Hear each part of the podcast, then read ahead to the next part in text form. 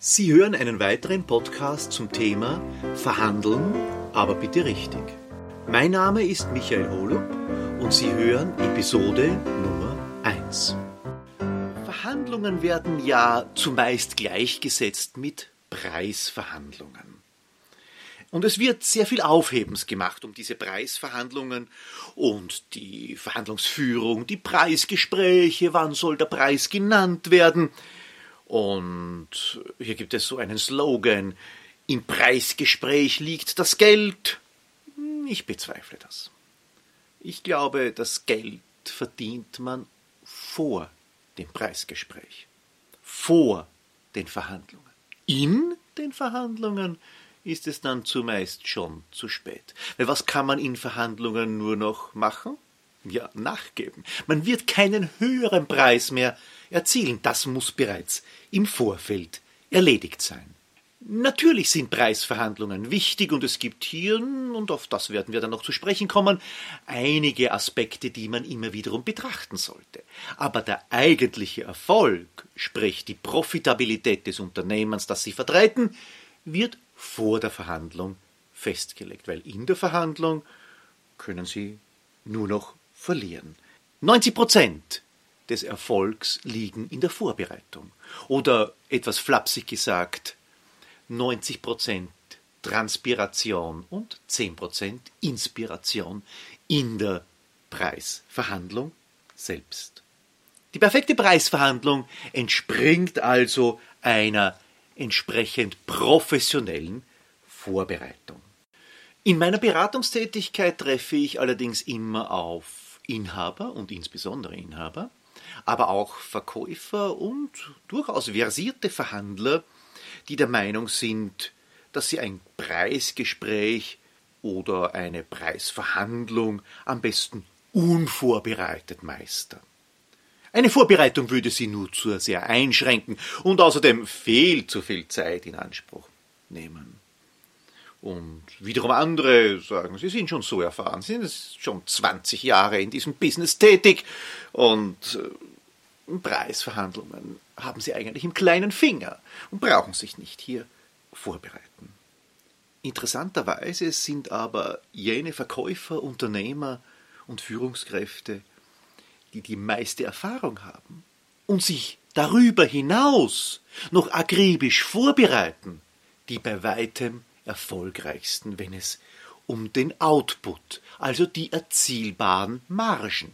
Es geht ja nicht um den absoluten Preis, es geht ja immer um die Marge, die ich erzielen kann. Sind diese Gruppen am erfolgreichsten? Sie hören sich Vorträge an, Sie lesen Bücher, Sie kommen in Seminare und Sie bilden sich weiter. Immer zum Thema Verhandlungen führen. Auch dieses Metier entwickelt sich immer weiter. Solche echten Profis, wie ich sie nenne, sind sich auch nicht zu schade, auf Althergebrachtes zurückzugreifen. Hier wäre zum Beispiel das Thema Checkliste zu nennen. Ja, ich weiß, im Sinne von iPad und iPhone und digitalen Medien ist eine Checkliste vielleicht sogar noch in Papierform. Ach, wie altbacken klingt denn das? Nicht das Gelbe vom Ei für manche, nicht ganz so professionelle Verkäufer, Unternehmer oder Führungskräfte. Aber eine Checkliste zwingt einem ganz einfach, sich mit jedem Thema auf dieser Liste auseinanderzusetzen, sich selbst zu prüfen. Und genau das ist Sinn und Zweck dieser Ausgabe. Und damit steigen wir ein. Die erste Frage lautet einmal, wie stehen Sie persönlich zu den Preisen Ihres Unternehmens? Wenn Sie selbst die Preise als zu hoch empfinden, werden Sie im Preisgespräch und erst recht in Preisverhandlungen unsicher wirken. Sie glauben, das gibt es nicht? Nun, das ist insbesondere in Bereichen, wo das eigene Einkommen und damit eine Vorstellung, wofür man wie viel Geld ausgibt, mit dem Einkommen und den Möglichkeiten der Kunden nicht gut zusammenpasst. Eine Rezeptionistin in einem Luxushotel kann sich kaum eine Woche in dem Hotel, in dem sie arbeitet, leisten.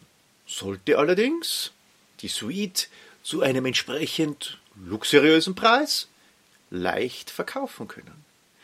Genau dasselbe gilt für den Serviceberater einer Luxusautomarke, der vielleicht selbst ein deutlich älteres, deutlich kleineres, nicht dieser Luxusmarke angehörendes Fahrzeug fährt und nicht verstehen kann, wie viel Geld man für Service und ein paar kleine Reparaturen auszugeben bereit ist. Also diese Diskrepanz ergibt sich immer wieder und prüfen Sie sich selbst, wie Sie mit den Preisen Ihres Unternehmens umgehen.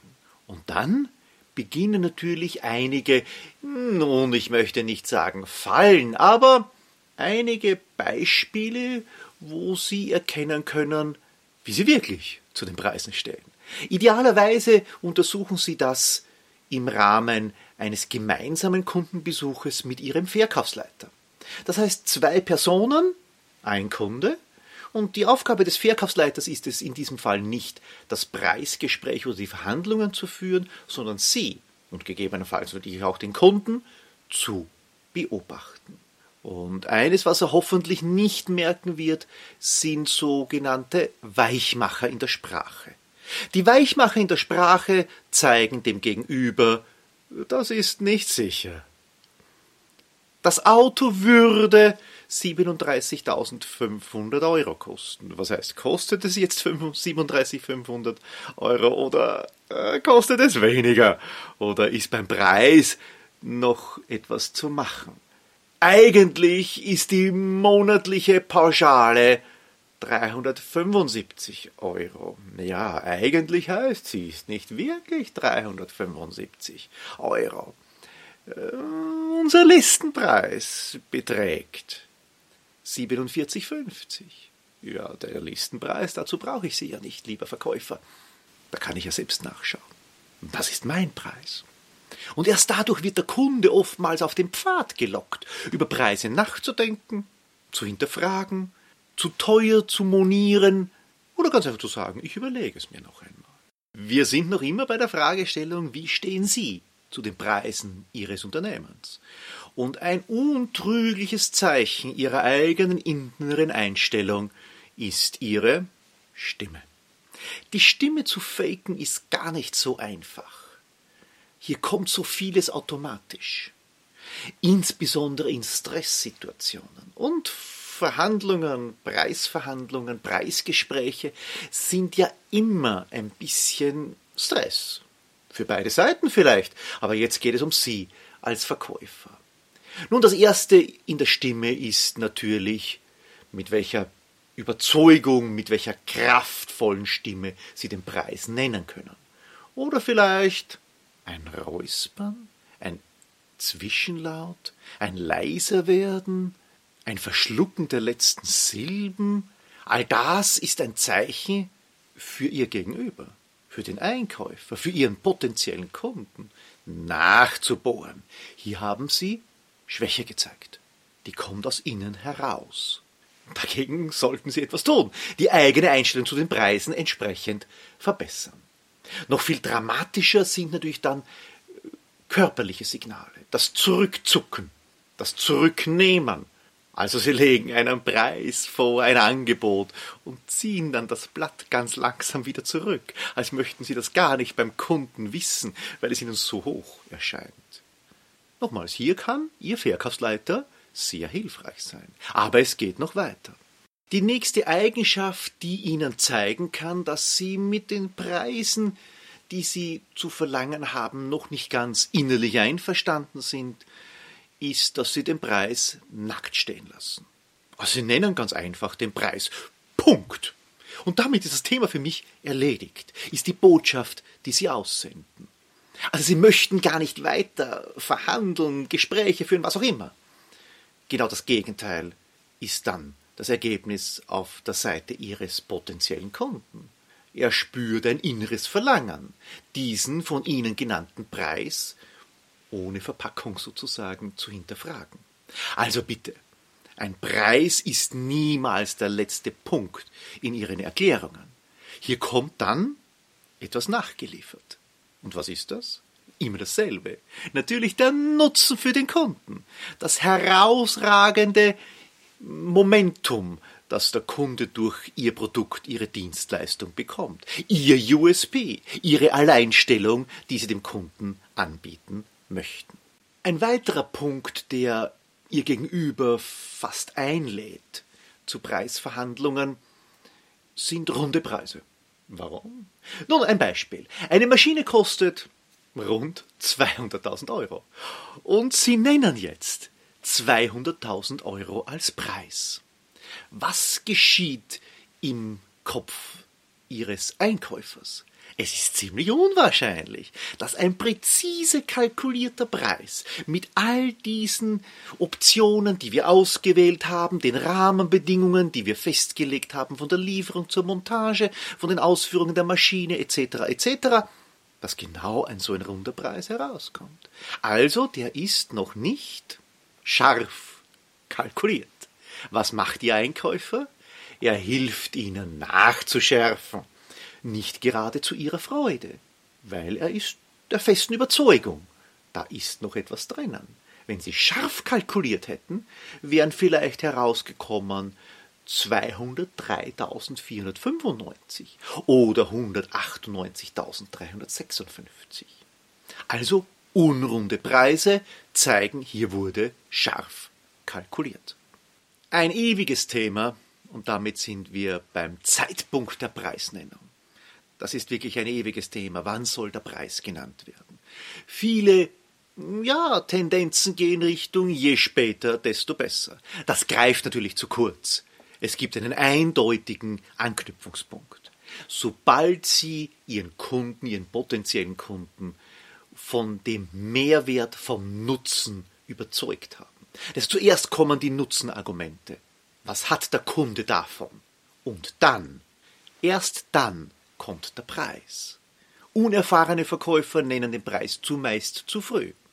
Erfahrene Verkäufer gerne so spät dass es beim Kunden schon ein bisschen wehtut. Was bedeutet den Preis zu früh zu nennen?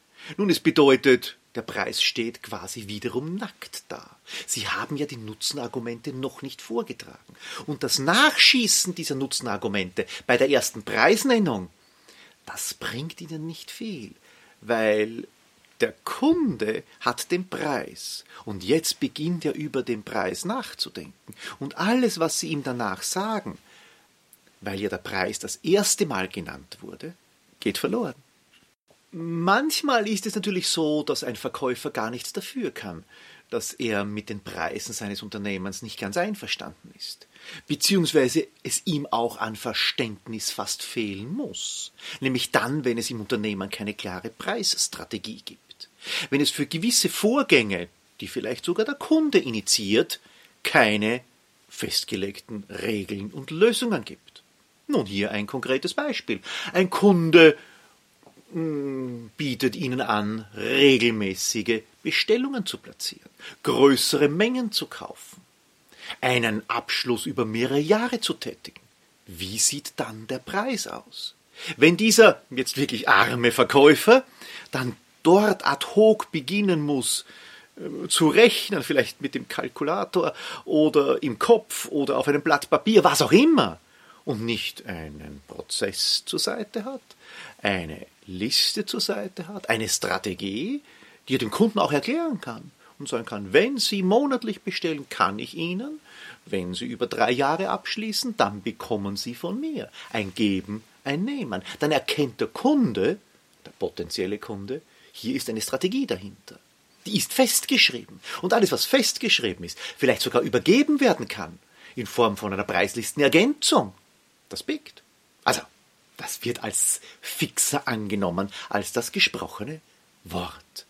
Also in diesem Fall ist die Unsicherheit über den Preis nicht auf Seiten des Verkäufers, sondern auf Seiten der Verkaufsleitung zumeist noch eine Ebene weiter oben angesiedelt, nämlich bei der Unternehmensleitung, sind äh, Vorgänge wie Aktionitis und Rabatitis. Also das aus Sicht des Kunden vielleicht sogar unverständliche Rabattieren und preislich interessante Darstellen einzelner Produkte oder Dienstleistungen im Laufe eines Jahres. Es gibt ganze Branchen, die fast nur mehr über Rabatte wahrgenommen werden. Die Autobranche ist eine solche. Manche Kunden sagen nicht mehr, welchen Preis sie für ein Auto bezahlt haben, sondern nur, wie viel Rabatt sie bekommen haben.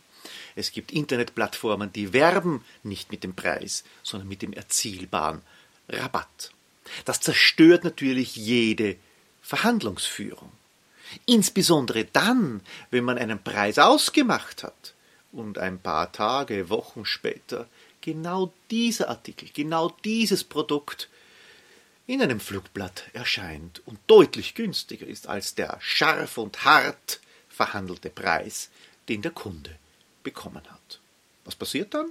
Ja, richtig. Der Verkäufer verliert seine Glaubwürdigkeit, seine Credibility, wie der Engländer sagt. Und das ist das Wertvollste, was ein Verkäufer hat, dass ihm seine Kunden vertrauen. Dann ist es natürlich fast logisch, dass bei der nächsten Vertragsverhandlung, beim nächsten Verkaufsgespräch eben dieser Verkäufer ein etwas gesteigertes Potenzial hat, Unsicherheiten zu zeigen, weil er hat immer wiederum im Hinterkopf, hoffentlich kommt dieses Produkt nicht auf die nächste Rabattaktion unseres Unternehmens.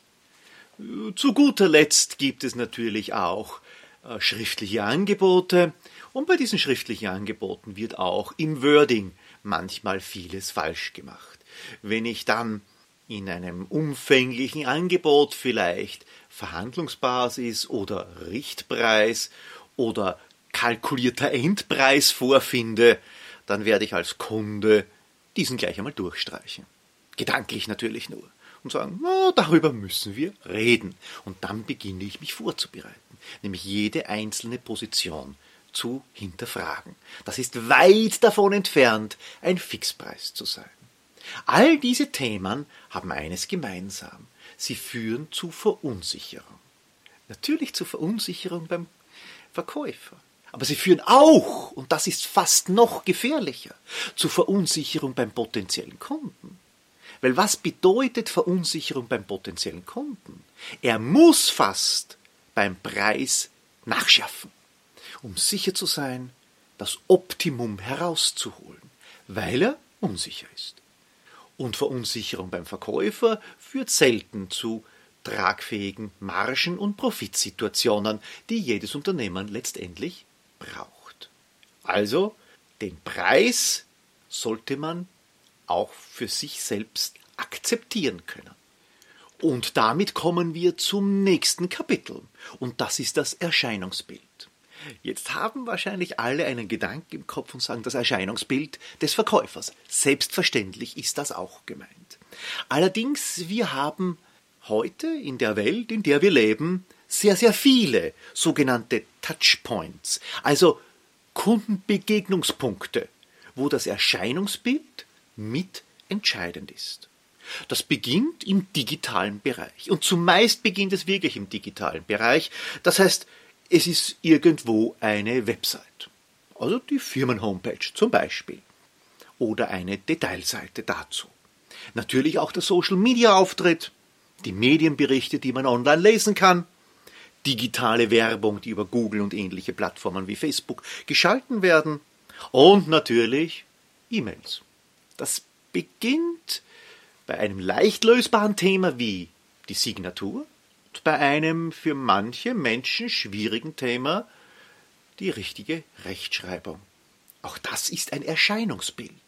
Wenn ich heute ein Angebot oder eine Einladung zu einer Veranstaltung bekomme, die nur so von Rechtschreibfehlern oder auch Beistrichfehlern strotzt, dann habe ich ein Bild von diesem Unternehmen.